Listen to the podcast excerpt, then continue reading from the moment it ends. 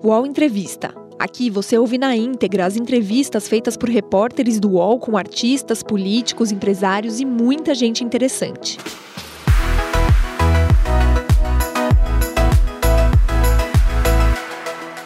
Olá, boa tarde. Eu sou Carla Araújo. A partir de hoje, o UOL reestreia as entrevistas com as principais personalidades da política brasileira aqui no nosso estúdio em Brasília. O primeiro convidado é o ministro da Justiça e Segurança Pública, Flávio Dino. Participa dessa entrevista comigo o repórter Leonardo Martins. Formado em Direito pela Universidade Federal do Maranhão, Dino fez carreira na magistratura. Foi presidente da Associação Nacional de Juízes Federais e membro do Conselho Nacional de Justiça. Deixou a toga para ingressar na política partidária, atuando primeiramente como deputado federal pelo Maranhão. Em 2014, pelo PCdoB, conquistou a eleição para governador do estado. Conseguiu a reeleição para o cargo em 2018 e no ano passado venceu a eleição para senador, dessa vez pelo PSB. Assumiu o cargo de senador, mas convidado pelo presidente Lula, é ministro da Justiça. Então, senador licenciado. Ministro, muito obrigado pela sua presença aqui nessa entrevista. Obrigada também, Léo, pela participação. Ministro, eu queria começar. A gente está hoje, coincidentemente, fazendo um mês dos atos golpistas do dia 8 de janeiro. É, eu queria saber se o senhor acredita que o ex-presidente Bolsonaro ele tenha participado direta ou indiretamente do ato e se o caminho natural é que as investigações fechem o cerco para algum tipo de responsabilização do ex-presidente. Prazer falar com você, Carla, com Leonardo, todos aqueles que nos acompanham. Nós já temos elementos indiciários que estão sendo trazidos é, para o debate público e, obviamente, por conseguinte, também para a investigação formal. O ex-presidente da República já é formalmente investigado perante o Supremo Tribunal Federal e creio que nas últimas semanas os elos que foram se revelando vão apontando para esta necessidade. Veja que quem o colocou nesta situação, em primeiro lugar, foi ele próprio, que publicou um vídeo de apoio ou de incitação a estes atos terroristas, golpistas, e posteriormente aliados seus, que deputados, senadores, enfim, pessoas credenciadas do seu círculo íntimo, que mostraram que havia um engendramento que passava por reuniões com a presença dele próprio. Então, não é uma questão política, não é uma orientação política, não é uma determinação.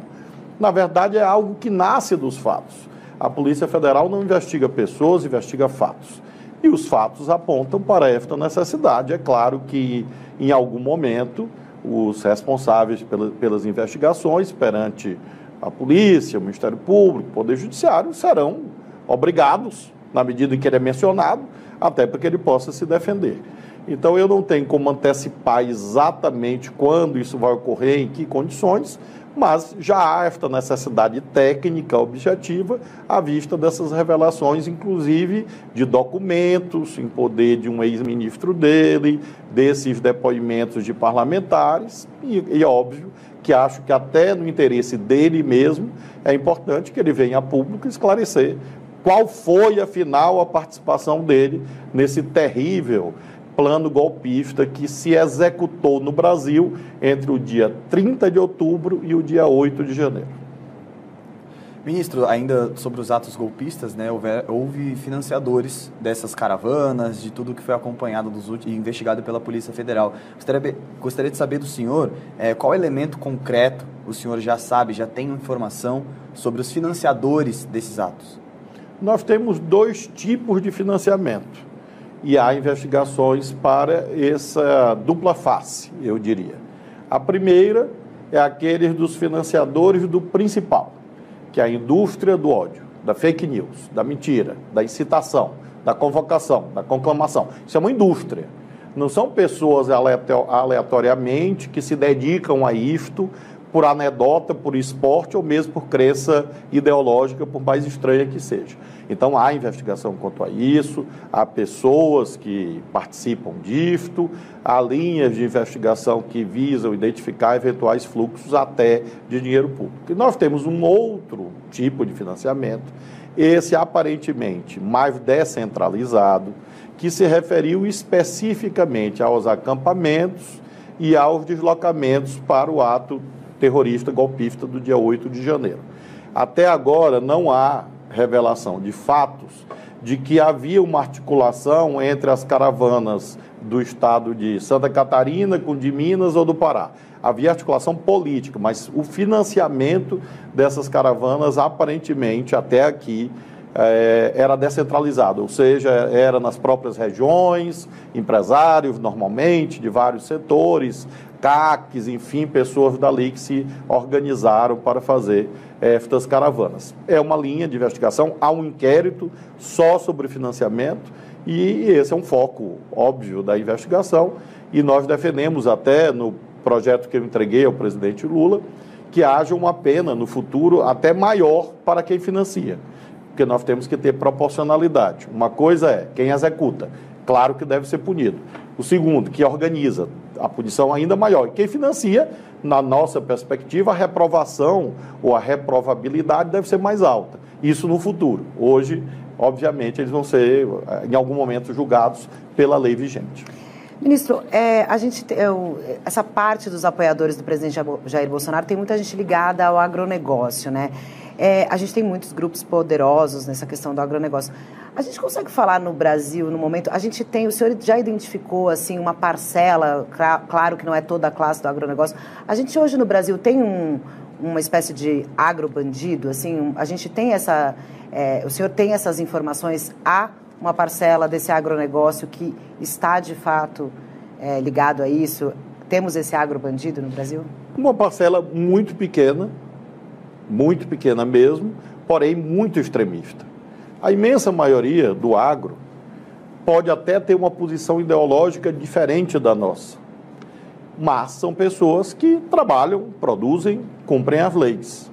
Com estes, nós só queremos uma coisa: diálogo. E que eles trabalham, que eles produzam e votem quem quiser. Mas, infelizmente, os fatos mostram sim que houve, e essas pessoas já estão identificadas a essas alturas, dezenas de pessoas que confundiram o legítimo exercício do direito de oposição com banditismo. E esta é a palavra. Nós temos um crime no Código Penal que se chama associação criminosa. O nome antigo desse crime era formação de bando ou quadrilha. E de bando vem etimologicamente bandido, banditismo, a mesma origem etimológica. Então é disso que se cuida, infelizmente. E nós recebemos informações, veja, Carla, de pessoas do agro, que não querem se confundir com este agro bandido. E nós temos uma linha de investigação que vai chegar nessas pessoas, por quê? Porque é, é, o pessoal que quer desmatar de qualquer jeito, que não quer lei, que quer, portanto, aniquilar a imagem do Brasil no exterior e são, portanto, falsos patriotas. São pessoas que fazem contrabando de agrotóxico, de fertilizante. Então, essa gente, obviamente, se dedicou ao terrorismo político e vai receber a resposta do Estado.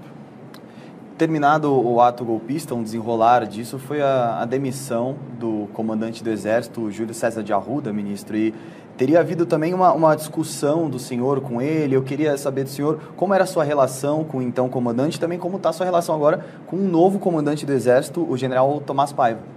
Eu tenho um imenso respeito pelas Forças Armadas. Considero que é uma instituição essencial do Estado brasileiro. São servidores públicos que se dedicam, no mais das vezes, a tarefas várias. Agora mesmo estão prestando um auxílio imprescindível no que se refere à desintrusão da terra indígena Yanomami. Portanto, eu tenho todos os elogios às Forças Armadas, porém, nenhuma instituição humana é isenta de questionamento. Infelizmente, nenhuma instituição humana escapa do fato de ter os bons e os maus. E é isso que eu tenho apontado muito respeitosamente, porém com muita firmeza e muita convicção. Nenhuma instituição, nenhuma pode estar acima da lei. Nenhuma instituição pode pretender uma espécie de imunidade. E por isso, quando tive essas oportunidades no começo do, governo de dialogar com os comandantes das forças, sempre com a presença do senhor ministro da Defesa, Zé Múcio, apontei isto com muita clareza, com muito respeito, porém sem abrir mão daquilo que é a boa aplicação da lei. Vamos continuar nessa linha Tive pouco contato com então comandante, porque na verdade só uma semana de governo, lembremos isso. E agora tenho tido várias reuniões com, com os comandantes da, do Exército, da Marinha, da Aeronáutica, e, e, sempre em bons termos, e desejo que assim seja, porque uma das tarefas do Ministério da Justiça e Segurança Pública é atinente à manutenção da lei, comando e controle na Amazônia, e isso nós precisamos ter uma intensa parceria com as Forças Armadas. Mas o que, que o presidente Lula ele pediu para enquadrar o Exército ou despolitizar o Exército? Como é que o senhor acha que estava essa situação assim nas Forças Armadas? O senhor falou que a situação estava estranha, o Bolsonaro, o próprio presidente Lula falou ontem de que não era mais o exército de Caxias, que foi um exército ali capturado pelo Bolsonaro. O que, que precisa fazer com as Forças Armadas agora com essa situação? A gente teve, é isso, foram só uma semana ali, né, desse, desse novo comando, com, como o Leonardo falou, nesse dia 8, divergências sobre como tratar com a questão do acampamento, né? É, o que a gente tem notícia, o, o senhor queria que aquele acampamento acabasse naquela noite e o comandante foi contra. Teve a imagem de tanques colocados ali na porta. Enfim, o que, precisa ser feito com o Exército? Despolitizar, enquadrar?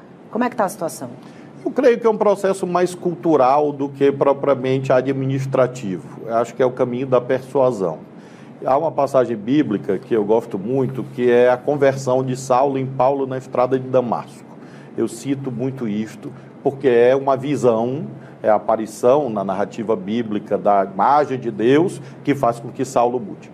Eu diria que o 8 de janeiro pode ser uma espécie de estrada de Damasco para aqueles extremistas nas Forças Armadas, nas Forças Policiais, que estavam, infelizmente, perdidos nas trevas de um estranho ideário em que o profissionalismo era abandonado em nome de uma devoção a um homem rasgando a lei.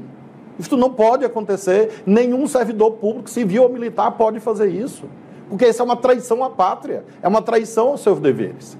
Então eu diria que o 8 de janeiro funcionou como uma espécie de estrada de Damasco. Creio que o clima melhorou muito e há um espaço de diálogo melhor, são os paradoxos da vida. É, e acho que nesse clima de diálogo nós vamos, inclusive, quebrando preconceitos, de parte a parte, às vezes. Tenho ouvido isso, inclusive das forças policiais, que imaginavam que uma gestão de um quadro político de esquerda, como eu, seria uma gestão é, avessa às corporações policiais, e nós estamos mostrando que não, que nós dialogamos intensamente e queremos que eles trabalhem junto conosco e não discutimos voto de ninguém. Então, eu acho que o presidente Lula tem dado a direção correta, que é a direção da autoridade, que emana do famoso artigo 142 da Constituição Federal, muito citado e pouco lido, ele é o comandante em chefe, ele de fato tem esse poder hierárquico supremo e o aspecto cultural do diálogo, da conversa, e acho que as coisas estão caminhando bem. Ministro, é aproveitar que você falou dessa questão das forças policiais e dessa interlocução que o senhor está tendo. Quando a gente anunciou a entrevista hoje, a gente recebeu muitas mensagens de policiais pedindo para falar sobre a questão dos concursos públicos e também aí eu já emendo uma pergunta, queria saber como é que o senhor vê essa questão do, da, do reajuste para os policiais, porque também era uma bandeira que o Bolsonaro usava, dizendo que era querendo fazer uma diferenciação em relação a outros servidores e há, a gente sabe que na economia há o problema é sempre o mesmo, né? Falta dinheiro para fazer tudo isso. Enfim, a pergunta foi enviada por muitas pessoas sobre essa questão do concurso para a Polícia Federal, que tem um concurso que foi aberto, pessoas que já foram aprovadas. Qual que é a questão em relação a isso? E em relação ao reajuste dos policiais, qual que é a sua intenção? Carla, você veja como é, há uma diferença de conduta do nosso governo em relação a outras visões pretéritas é, nós, nós levamos esses, esses temas a sério. Não são bandeiras demagógicas de quem anunciou e não fez. Não fez mesmo. É, eu tenho conversado dentro do governo, obviamente, porque não me cabe a decisão, mas enfatizando a necessidade de nós abrirmos esse diálogo com as instituições representativas das classes. E aí eu me refiro às polícias da União, polícias federais e também a polícia do DF. A senhora governadora em exercício, inclusive, tem uma proposta, apresentou essa proposta. Claro que há uma condução da ministra Esther hoje e do próprio ministro Haddad para os temas fiscais, porque é preciso lembrar que nós temos um mês no governo. Mas esse tema está na pauta. concurso público e haverá uma solução é, é, do tempo que, obviamente, do ponto de vista fiscal, for possível é, a partir dessa condição da ministra Stey e da ministra Simone Tebet e do ministro Haddad. Em relação ao concurso, a posição do Ministério da Justiça é de prorrogação da validade do concurso existente, e o presidente Lula já enfatizou que quer fazer novos concursos pa para a Polícia Federal, no caso. Então, e há a proposta da Guarda Nacional. Então, que eu espero que o Congresso aprove ao longo desse ano porque também seria uma oportunidade de trabalho, inclusive, um trabalho que iria aprimorar a segurança pública. Então, eu diria que o cenário assim não é tangível, não é concreto, eu não tenho nada para anunciar, um meio de governo praticamente, mas eu afirmo que os dois temas estão a sério na nossa pauta e vamos avançar. Ministro, eu vou fazer uma última pergunta sobre o dia 8 de janeiro. É, houveram muito, houve muitos preços né, da, daquela operação, até o ex-secretário do DF, Anderson Torres, mas depois de um mês, hoje a gente completa um mês desse ato, ainda faltam algumas respostas sobre a segurança, a omissão na, na, naquele dia. É, eu gostaria de saber do senhor qual que é um prazo seguro para dizer que a investigação vai poder responder quais foram os culpados ou o culpado por si só, é, e também qual o prazo que o senhor vê de toda a investigação, quanto tempo toda essa história deve, deve levar na justiça? Justiça instantânea não existe em nenhum país do mundo, até porque ela, ela seria uma negação da justiça. Ou seja, é preciso, para que haja, de fato, um discernimento adequado, a produção de provas, análise de provas, etc. Veja os eventos do Capitólio nos Estados Unidos, no qual, tragicamente, estes é, desvairados se inspiraram. Até hoje, as investigações caminham nos Estados Unidos e nós temos, portanto, uma fase 1 muito exitosa no Brasil. Qual é a fase 1? A resposta as prisões, as buscas e apreensões, as prisões preventivas subsequentes. Eu diria que a investigação caminha bem. Já há ações penais, inclusive, há centenas de ações penais, e há várias vertentes, desde o núcleo político, de comando político disso tudo, financiadores, como já mencionei, executores, há celulares sendo examinados, digitais sendo periciadas e assim sucessivamente. Eu creio que a parte policial vai se estender por este ano de 2023. É, você veja que todas as semanas nós temos desdobramentos mesmo em relação à Polícia Militar do Distrito Federal, nesta semana que nós estamos conversando, já houve atos. Há, há, todos os dias pedidos dos delegados que conduzem as investigações. Ontem houve, hoje haverá, amanhã haverá novos pedidos de novas diligências investigatórias, porque os fatos vão se apresentando.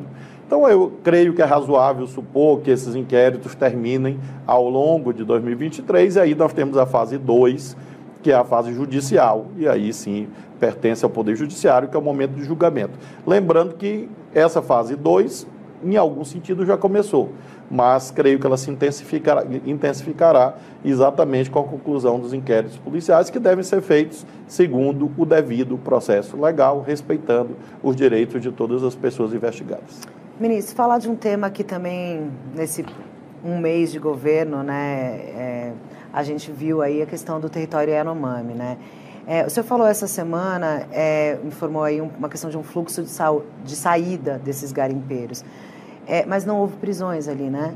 E aí a minha, a minha questão é, não é um erro deixar esses garimpeiros fugirem, já que há indícios de cometimento de crime, né? Como é que a, as Forças Armadas, a Força Nacional, elas... É, como é que vai ser a ação nesse território? Nós temos duas vertentes de trabalho uma mais emergencial, até pela, pela questão humanitária, que é a chamada desintrusão. Então, nós temos um contingente com apoio das Forças Armadas, notadamente do Exército, da Aeronáutica, é, da Força Nacional e da Polícia Federal, efetuando a desintrusão. Essa desintrusão pode se dar, inclusive, espontânea. Não, não necessariamente ela é coercitiva. Eu diria até que, considerando que nós estamos falando de milhares, dezenas de milhares de pessoas, tanto indígenas quanto garimpeiros. Quanto mais voluntária for a desintrusão, melhor. É, a fase coercitiva começará em breve. Nós tivemos ontem deslocamento de mais efetivos, nós temos o nosso diretor-geral o nosso diretor de Amazônia e Crimes Ambientais, diretoria que nós criamos, no território para comandar pessoalmente essa fase coercitiva. As pessoas estão sendo identificadas, não só aqueles trabalhadores, trabalhadoras que lá estavam. mas, sobretudo, quem está a montante e a jusante. A montante, os que abastecem, abasteciam de combustíveis, de equipamentos, de alimentos, etc. E a jusante, os lavadores de dinheiro, de ouro ilegal, que, por encanto, por uma mágica, transformaram produto de crime em ouro circulando no mercado. Então, é, este é o núcleo da investigação. São três elos. Porque quando a gente olha apenas para quem estava lá, claro, em situação irregular, ilegal, enfim, inclusive com a possibilidade de configuração de crimes ambientais, por exemplo, é, nós, nós podemos perder o foco do principal. E o principal é exatamente aquilo que a gente não está vendo, mas que está sendo investigado. Não está vendo que eu digo nas imagens, mas que está sendo objetivamente investigado, porque, é, evidentemente, nós precisamos prevenir a continuidade delitiva no território Yanomami ou em outros territórios indígenas ou de proteção ambiental. E isso só vai ocorrer quando a mineração for plenamente regulada e não houver mais espaço para essa lavagem mediante uma brecha legal em que há uma espécie de presunção de boa-fé do ouro mediante autodeclaração e nós temos que fechar essa porta. É uma tarefa, inclusive, do COAF, do Ministério da Fazenda e, obviamente, da investigação da Polícia Federal. O senhor explicou as implicações, né, ministros, na investigação, isso é compreensível, mas gostaria só de, de perguntar ao senhor, não seria um erro é, mesmo do ponto de vista ostensivo, esses garimpeiros ilegais que já que estão cometendo o crime não deveriam ser presos? Não pode ser interpretado como um erro deixar eles fugirem daquele local? Na verdade, nós estamos tratando de cerca de, de 15 mil pessoas. Então, nós temos um problema de execuibilidade, né? de execução, de, de possibilidade de concretização. E aí, pense, inclusive, como seria visualmente você prender 15 mil pessoas e isso iria atrasar a desintrusão. Então, nós fizemos por fase. Qual é a fase emergencial? A desintrusão. A fase seguinte, investigação, e aí as pessoas vão ser chamadas na medida da sua responsabilidade, porque há imagens, há identificações, enfim, há um procedimento investigatório em curso. Então, às vezes, é, há uma ilusão de que todos os problemas socioeconômicos ou políticos serão resolvidos apenas pela polícia. Tem coisas que a polícia resolve, tem coisas que depende, é, dependem de outras políticas públicas, de outras ações, de outras agências de governo e seria inexequível e seria, repito, errado você gerar um conflito em que poderia haver centenas de mortes. Então é preciso você ter proporcionalidade daquilo que você pode fazer, pode, não pode fazer, porque você poderia ter ali um conflito, tiroteios e ter centenas de mortos envolvendo garimpeiros e indígenas, enfim, e seria realmente uma situação de difícil controle. Os garimpeiros ilegais chegaram a solicitar apoio do governo federal para deixar a terra? Como é que o governo pretende? O senhor falou dessa questão coercitiva, que alguns já estão saindo, mas assim, eles chegaram a solicitar esse apoio ao governo? Como é que. Há uma interlocução feita pelos políticos de Roraima, visando a este apoio. É, no momento inicial, eu não vejo realmente sentido e possibilidade quanto a isto. Há, há, evidentemente, situações que podem e devem ser examinadas por quem está lá, que eu diria que são situações humanitárias. Imaginemos mulheres, mulheres com crianças, idosos, pessoas doentes. Então, nós temos certas circunstâncias em que a lei deve ser aplicada com bom senso. Então, essas situações humanitárias, Carla, é que eu acho que receberão, é, em algum momento, um tratamento diferenciado. Mas, em relação ao apoio geral, realmente é juridicamente difícil de ser feito. Ministro, o senhor tem disponível até na sua cabeça aqui na, na, entrevista quantas pessoas já, quantos garimpeiros já deixaram o local até hoje? O senhor falou no início da semana que até quarta-feira teria 80% saindo. Esse número se concretizou? Quantos por cento? Qual o número que já de garimpeiros que já saiu do local? E também eu, eu gostaria de perguntar ao senhor como vai se dar o trabalho das Forças Armadas e da Força Nacional naquele território em conjunto. Qual o papel das duas, das ações deles? As Forças Armadas fazem o apoio logístico tanto o Exército como a Aeronáutica, com aeronaves, com fornecimento de insumos, ajudaram nas ações humanitárias emergenciais, na saúde também, e a parte coercitiva mesmo, a parte é, de imposição da força, é feita pela Polícia Federal, primacialmente, porque é um bem da União, é uma terra da União, é, com a terra federal, e também a Força Nacional dando apoio, por exemplo, aos funcionários da FUNAI, da Saúde Indígena, do IBAMA e assim sucessivamente. Então há um plano operacional lá, há comandantes lá que cuidam dessa repartição é, de tarefas. O fluxo continua muito alto. É, no início, na segunda-feira, eu disse: olha, 80% ao longo dessa semana e da semana passada, dessa semana, sairão. A expectativa é que sim, que a ação coercitiva enfrente pouca resistência, porque há uma compreensão geral e à medida que nós adotamos, é, mediante aquele decreto do presidente Lula, da semana passada, que foi a zona de exclusão aérea, o fechamento do espaço aéreo, eu diria que foi uma das medidas mais acertadas do presidente Lula, por proposta nossa e da defesa e do comando aeronáutico, e isso resultou também numa alta eficácia é, desse movimento dissuasório, eu diria. E agora vamos entrar nessa fase mais propriamente coercitiva, sem prejuízo, repito, da investigação policial, que vai continuar, independentemente da desintrusão. É, eu queria até falar em relação a essa investigação policial, né? Teve depois da morte de 500 crianças, o senhor pediu, o STF abriu aí um inquérito é, para apurar crime de genocídio. O inquérito é sigiloso. A gente sabe que tem autoridades do governo Bolsonaro, mas a gente não tem a confirmação se o presidente também está nesse inquérito. O senhor acha que o presidente também tem que estar nesse inquérito e ser investigado também sobre essa, esse possível crime de genocídio na, no território? Ele ainda não está. Poderá estar na medida que os documentos indiquem isto. Documentos e depoimentos, claro, é, se for o caso. Hoje, com certeza, o que eu posso cabalmente te afirmar é que há agentes públicos de vários níveis. Por quê? Porque houve centenas, centenas de ofícios, cartas, moções parlamentares alertando durante anos para aquela situação. Então, evidentemente, o agente público, que não foi um, papel isolado que você pode eventualmente receber, enfim, foram centenas de documentos de várias origens. Nós fizemos esse levantamento, ele está juntado no inquérito e é óbvio que haverá, sim, já está havendo essa investigação sobre agentes públicos, inclusive no que se refere ao desvio de dinheiro federal da saúde indígena, que esse é um problema também correlato, porque ele é conducente ao genocídio, ele é uma espécie de crime conexo. Uhum. O desvio de dinheiro da saúde indígena é quase o crime meio para o alcance desse terrível resultado que é o genocídio ou etnocídio. O UOL Entrevista volta já. Ah, a internet! Local de descobertas incríveis, de muita troca de conhecimento e de sabedoria sem fim. Política, haters, discussão, briga de fandons, as tretas. Poucas coisas ainda são capazes de fazer brilhar nossa luzinha interior. A fofoca, as celebs, as subcelebs, cultura pop, cinema, séries, TV, música, memes, os reality shows, entretenimento.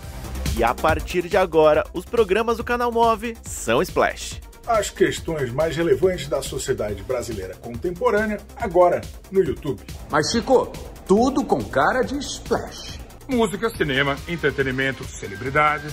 Fofoca que a gente ama, os realities. Filmes, séries, curiosidades da cultura pop. E tudo que tá bombando na internet e no mundo. Até perrengue na fazenda vai ter. Aô, Splash! E tudo isso você também pode acompanhar nas outras redes sociais de Splash. Virou trend, virou thread, virou meme, virou Splash. É, e é bom que o senhor falou dessa questão de dinheiro aí, é, em relação à corrupção, né? Se houve o desvio, de repente, desse dinheiro. O tema corrupção é um tema que na campanha né, é, política, é, ele é muito levantado, a gente tem essa, essa questão. O que que o senhor, como ministro da Justiça e Segurança Pública, como é que o senhor tem planos para prevenir e combater a corrupção. Como, como que o governo do PT vai, do governo do presidente Lula vai enfrentar essa, esse tema da corrupção que é tão sensível para ele, o presidente, enfim. A gente sabe que essa é uma bandeira que o, a oposição ataca, né? Como é que vai ser? Qual é o plano do governo para essa questão de combate à corrupção? É, existe a, figura bíblica do sepulcro caiado. É aquele que por fora é uma coisa e por dentro é outra. Esta gente que usa em campanha eleitoral a bandeira da corrupção não, não resiste a 15 dias de investigação. Esse é o fato. A verdade está aí aparecendo. O que nós precisamos entender, por conseguinte, que você não pode transformar o combate à corrupção numa coisa demagógica, numa coisa politiqueira. Carla, nós estamos há um mês e uma semana no governo. Já houve várias operações da Polícia Federal contra a corrupção. Agora, elas são espetacularizadas? Não. Quais? Tem alguma que você possa citar? Dezenas com, sobre desvio de dinheiro é, público, sobre dinheiro da saúde, da educação, orçamento secreto e assim sucessivamente. Mas tem algum político? Sim, político? Claro. Mas citam claro. pra gente que não, a gente não quer, posso. quer... Ah. Não posso porque exatamente é a negação daquilo que o presidente Lula determinou e ele está certo. Você não pode antecipar. A polícia não julga, a polícia investiga. Se você promove uma chacina moral de uma pessoa, não precisa de processo, porque ela já foi condenada. Então, isso nós não vamos fazer. Então, as operações, nós entregamos à Polícia Federal, com a sua independência técnica, entrega ao Ministério Público, ao Poder Judiciário. É, e eu acompanho, assim, tenho notícia, óbvio, inclusive políticos ou ex-políticos, nesse um mês e, e, uma semana. Então, nós não vamos converter o combate à corrupção é, é, em, em, algo é, que se destine à luta política, porque isso é vil, isso é baixo, isso é trair a função da polícia. Tampouco haverá e não há nenhuma orientação do presidente da República, muito menos minha, de jogar debaixo do tapete este ou aquele tema. Nenhum delegado da Polícia Federal ouviu ou ouvirá determinação minha, olha, não investiga isso aqui. Então, essa é a garantia. Autonomia técnica, o delegado investiga, submete ao judiciário com sobriedade, com seriedade. Porque você pega, algema uma pessoa e sai arrastando no meio da rua. Pronto, ele já foi condenado perpetuamente a uma pena infamante e depois ele é absolvido. Ou não tem nem ação penal, como já aconteceu no Brasil. Isso é sério? Isso é justo? Não. E quem é que faz isso? Repito, normalmente, as pessoas que não resistem a 15 dias de investigação séria. Quando ainda governador do, do, Maranhão, ministro, o senhor se defendeu e se defende, eu imagino, ainda de um processo de suposta improbidade administrativa. Né? O ex-secretário Ricardo Murad relatou uma troca no uso de verba para a construção do hospital no mesmo local. Eu gostaria de abrir ao senhor para que explicasse o que aconteceu nessa, nessa ocasião e, enfim, a, a sua defesa em relação ao que acusou o ex-secretário. Na verdade, é uma ação popular que visa anular uma destinação de uma verba é, que era para um hospital, que virou outro hospital. O hospital está pronto, funciona, atende o povo, servidores públicos do Maranhão. É, obviamente, essa ação não vai dar em nada. E essa tua pergunta, Leonardo, permite que eu esclareça. É, duas postagens muito frequentes contra mim de extremistas de direita. Uma eu considero uma anedota de mau gosto, mas considero que eles fazem os cards e dizem assim: comunista obeso. É, o comunismo, para mim, neste caso, funciona como um elogio, um reconhecimento. E a obesidade é uma situação objetiva. Então, isso não me ofende, não me abala, eu durmo a noite toda. E não arredo um milímetro para esta gente que acha que no grito vai intimidar a nossa atuação pública, porque não vai. Podem fazer os cards que quiserem, gritar, se rasgar, fazer vidro, mentir. A única coisa que eles vão ganhar, sabe o que é? Processo.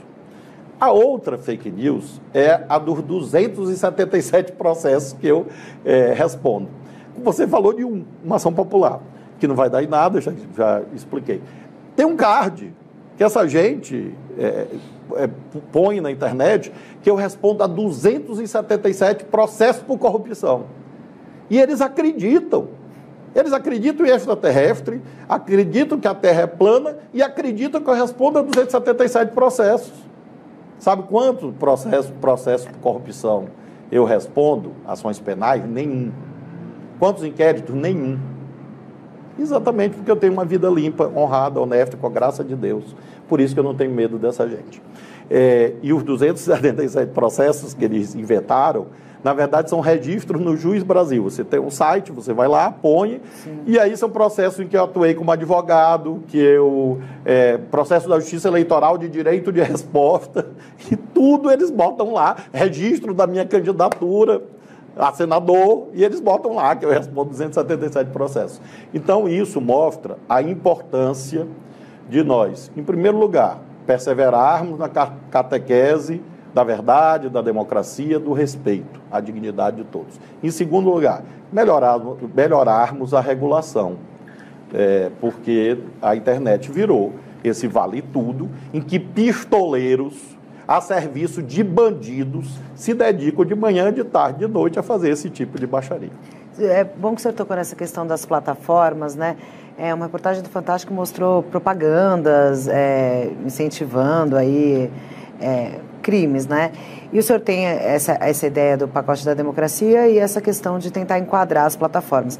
Do lado de quem critica um pouco essa iniciativa, o receio, digamos assim, é de uma espécie de censura à liberdade de expressão. E é um debate que eu acredito que precisa ser feito justamente para responder. Como é que o senhor vai trabalhar esse debate? E aí já também é, como é que o senhor acha que no Congresso a gente falou um pouco de economia aqui? Há prioridades do governo Lula com pautas econômicas? Como é que o senhor vai ter apoio no, no Congresso e, e como o presidente Lula está envolvido nisso para que esse pacote também avance? Eu entreguei a ele as propostas, é, formuladas com muito cuidado. Claro que a gestão política compete a outras áreas de governo, não ao Ministério da Justiça. Há vários caminhos possíveis para, para, para alcance do mesmo resultado. Por exemplo, eu defendi e defendo a edição de uma medida provisória sobre a internet, que não, nada tem a ver com a, a, o tema geral da fake, das fake news ou com o tema geral da regulação da internet. Não, eu estou falando de seis crimes gravíssimos e que não podem ser livremente incitados ou alvo de apologia na internet. Carla, imagine que haja um quiosque no shopping de Brasília dizendo: ensino a fabricar bombas. O shopping, se permitisse isso, seria juridicamente responsabilizado. Você, Carla, se aqui no espaço do UOL ensinasse a fabricar uma bomba, você seria responsabilizado e o UOL também. E por que, que as, as plataformas de tecnologia, as big techs, enfim, em razão de uma incompreensão errada de liberdade de expressão, podem permitir o tráfego de qualquer coisa, inclusive ensinar a matar, ensinar a fazer bomba, ensinar a destruir o Congresso Nacional. Elas têm responsabilidade jurídica, até sob a ótica do Código de Defesa do Consumidor. A bem da verdade, talvez uma nova lei nem precisasse, bastasse, bastava aplicar o Código de Defesa do Consumidor, já resolvia muita coisa. E nós vamos nesse caminho também. Esse é uma, um outro assunto. Em relação ao Congresso Nacional, nós temos um projeto de lei lá que já foi aprovado no Senado, está na Câmara, sob relatoria do deputado Orlando. Esse projeto não se refere aos temas que eu estou defendendo, mas pode se referir. Pode ser que esses temas que eu entreguei ao presidente Lula sejam inseridos lá na Câmara, é um bom caminho. O que interessa, neste caso, é a aplicação da máxima chinesa atribuída a Deng Xiaoping. Ou seja, importa a cor do gato que ele mate o rato. Se vai ser medida provisória, se vai ser projeto de lei com urgência, o que importa é que a internet não pode ser terra de ninguém, não pode ser território de crime, e aquilo que não pode na rua não pode na rede. E o debate sobre liberdade de expressão é falso porque não existe liberdade de expressão para a prática de crimes. Quem diz isso? O Código Penal, que não foi feito por mim. Então, você vai lá, tem um crime, incitação a, fato, incitação à prática de crime, apologia de fato criminoso. Existem os crimes contra a honra, calúnia, injúria e difamação. Alguém pode se dedicar na internet a enxovalhar, agredir as pessoas? Claro que não. Então, a liberdade de expressão é um valor fundamental, o presidente Lula defende, nós defendemos, mas ele não pode ser um vale-tudo. É um tema internacional, presidente Lula agora mesmo declarou que vai conversar com o presidente Biden sobre isso. Há um rico debate na União Europeia, mas é o tema mais importante da democracia no século XXI. Não haverá soberania popular enquanto a internet for valer tudo no mundo. E nós precisamos dar a contribuição brasileira a esse debate.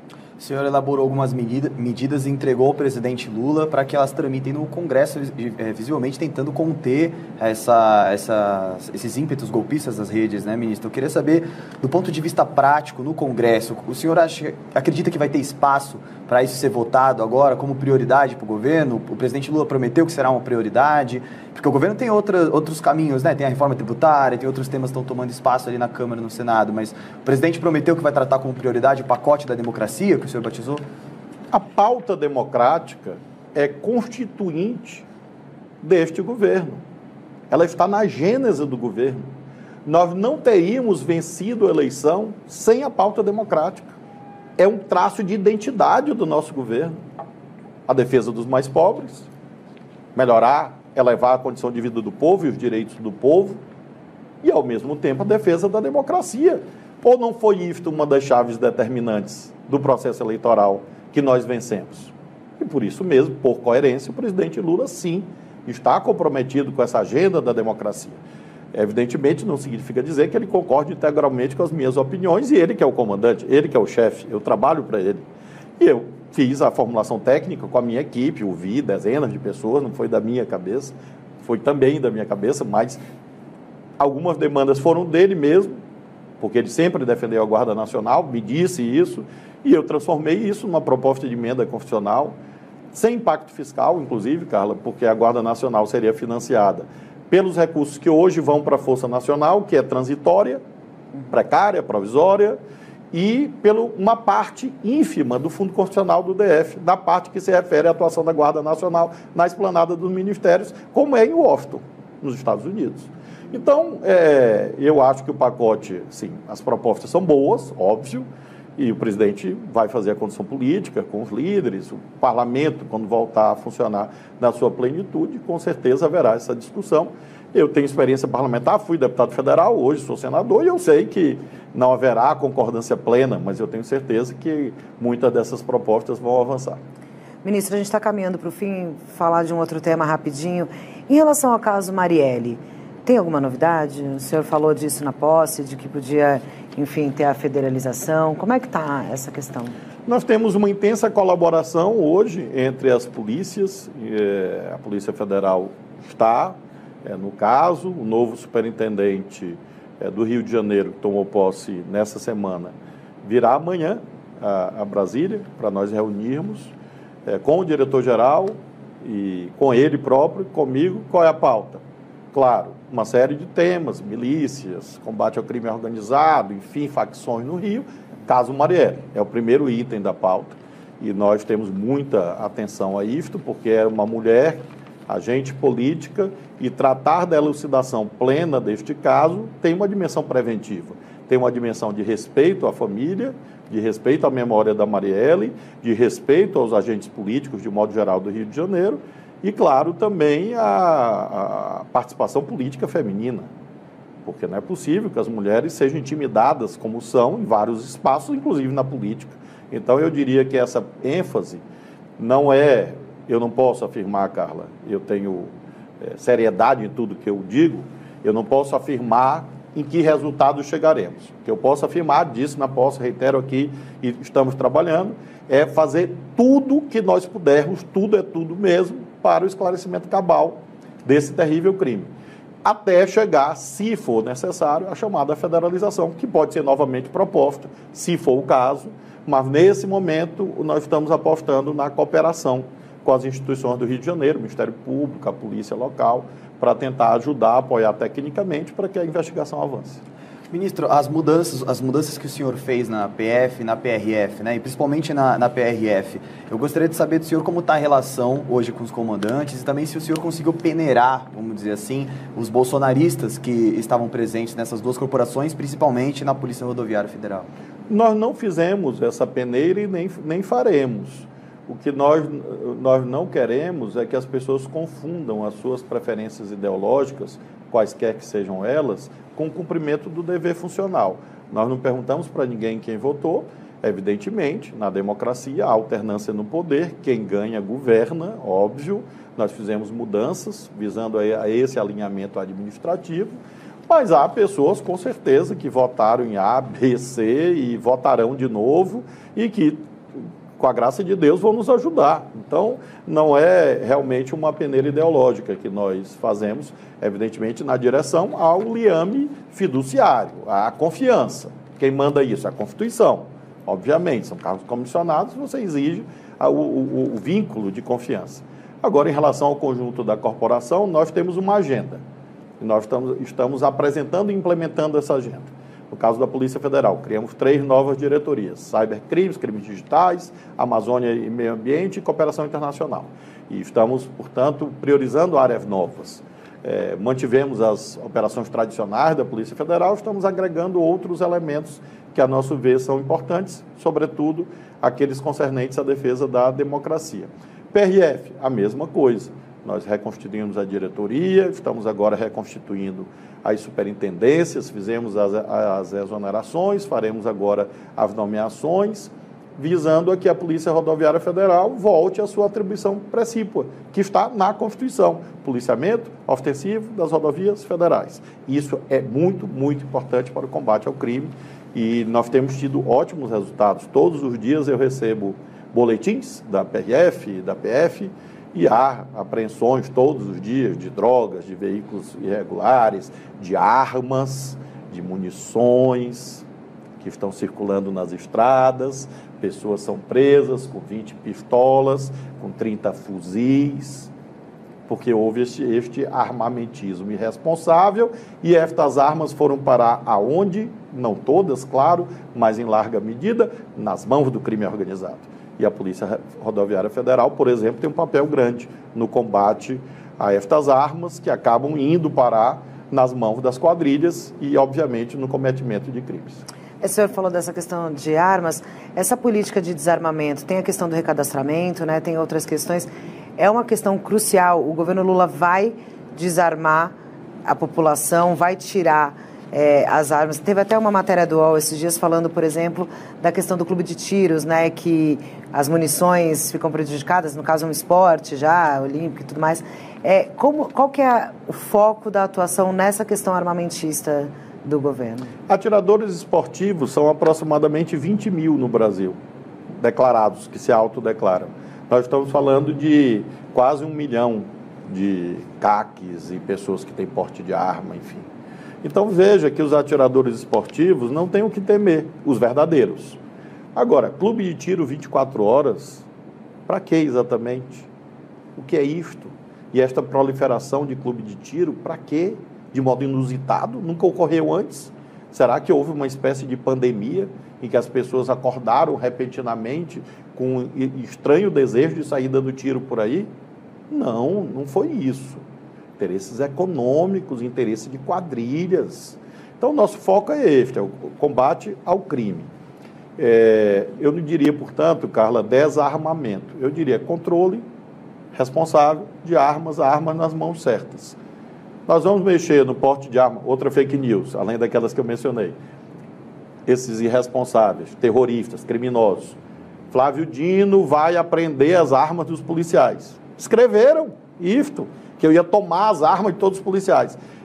Difundiram no, no Exército, que nós íamos tomar as armas dos, dos oficiais já da reserva, já reformados. Isso nunca passou pela nossa cabeça, nunca. O que nós estamos tratando? Nós estamos tratando destes caques, que não são caques de verdade, na verdade são fachadas.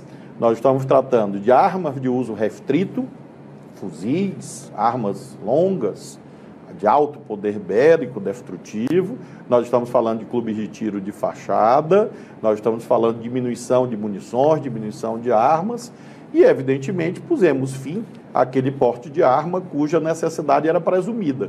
Você, Carla, ia lá e dizia: Eu preciso de uma arma. Bastava a sua autodeclaração e você, é, com alguns mecanismos burocráticos, saía com porte de arma. Não, é preciso cumprir o que a lei manda. Não fui eu que determinei, é a lei. Ou seja, preciso que a pessoa prove a efetiva, a, prove a efetiva necessidade e não basta, obviamente, autodeclarar. Porque não pode ser um desejo pessoal. A arma não é um direito fundamental. Você abre a Constituição, bem grande, você vai nos 78 incisos do artigo 5 da Constituição, onde estão os direitos, e não aparece lá. Todas as pessoas têm direito de andar armada. Não, não aparece isso. E por isso mesmo nós estamos cumprindo a lei, cumprindo a Constituição. Houve queda nos registros, ministro, das, das, armas registradas, de fuzis, de armas letais, né? No 1 de janeiro já teve aquele decreto revogando muitas Isso. portarias. É, qual foi o impacto disso agora que o senhor tem? Na verdade, nós suspendemos, né, temporariamente, por 90 dias, registro de armas de uso restrito, suspendemos novos clubes de tiro, novos registros de CACs. Então, isso zerou até que a gente tenha a regulação definitiva que é hoje é, objeto de um grupo dentro do governo, ouvindo a sociedade, os atiradores esportivos, enfim. É, acredito que mais 30 ou 60 dias nós tenhamos uma proposta definitiva, que aí haverá eventualmente a retomada, mas em novos termos, e não nesse liberou geral irresponsável que havia no passado. Ministro, em 2007 o senhor propôs uma PEC para que os ministros da STF tivessem mandato de 11 anos. É, o STF, é, além de ter sido também atacado, é um dos alvos principais aí desse grupo bolsonarista. Como é que o senhor vê hoje o papel do STF? O senhor acha que precisa ter algum tipo de mudança nessa composição, na questão de mandato, aumentar a, composição? Como, é que o senhor vê a, a, situação do STF? No alvorecer da República, Campos Salles, que era ministro da Justiça e depois foi presidente da República, disse que o Supremo era a joia das instituições republicanas.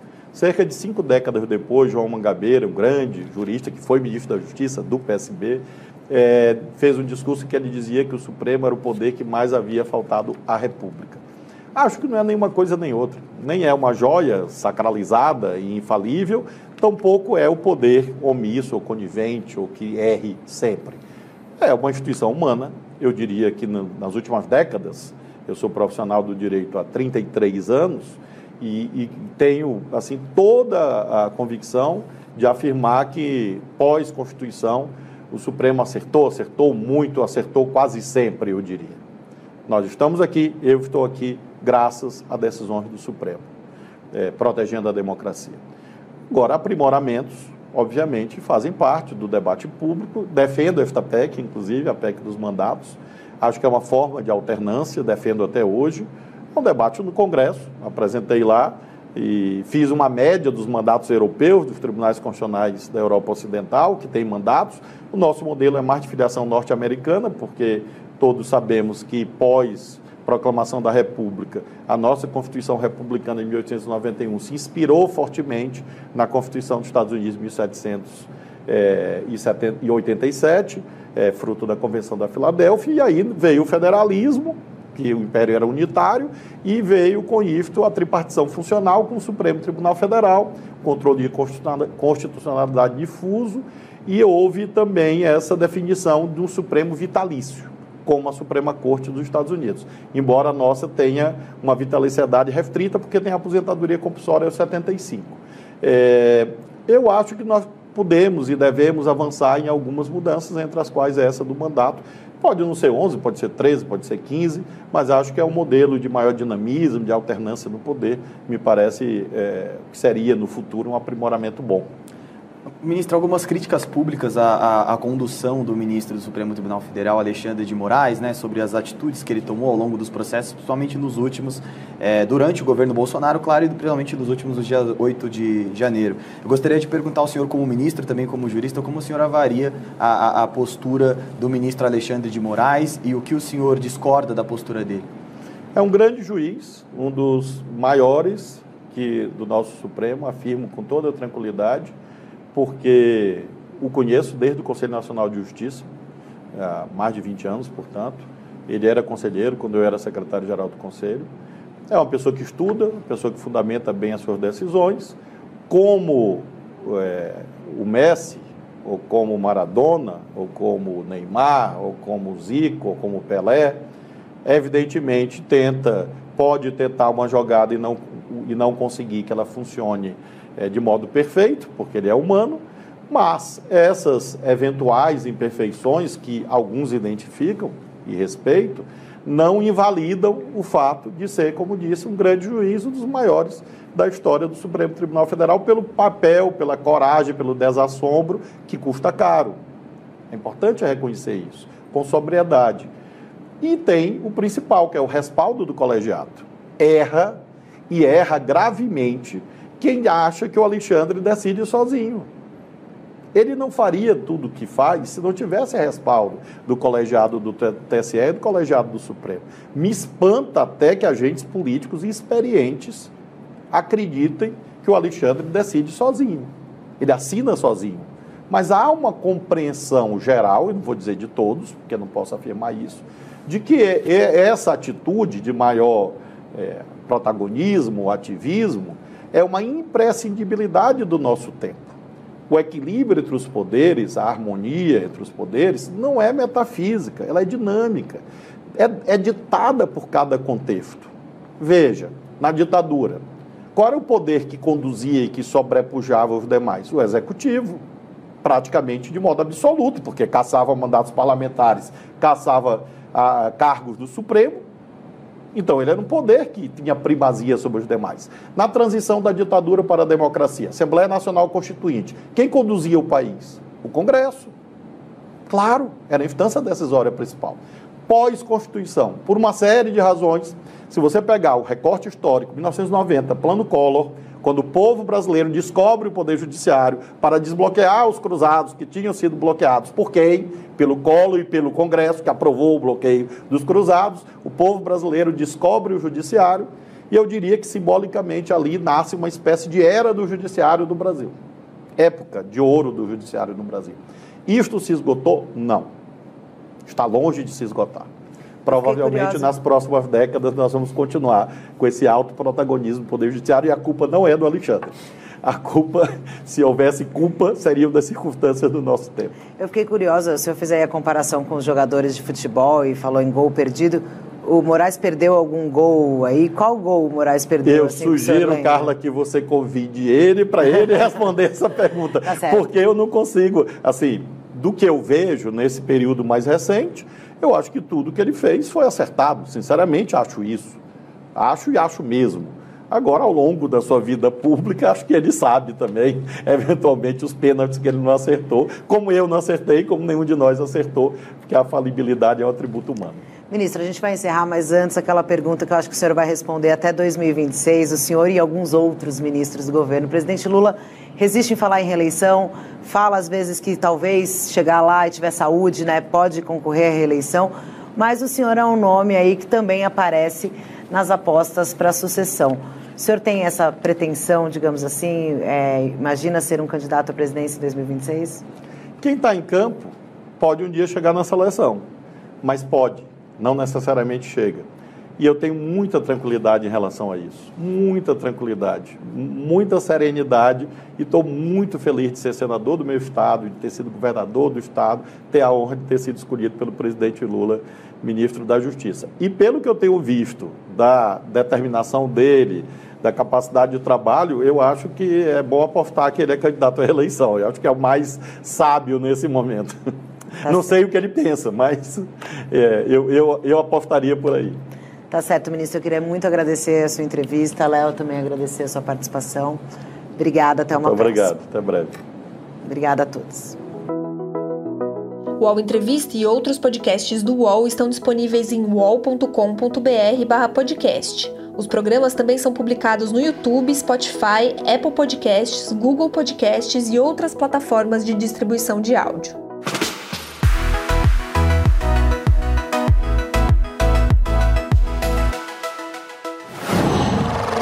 Qual?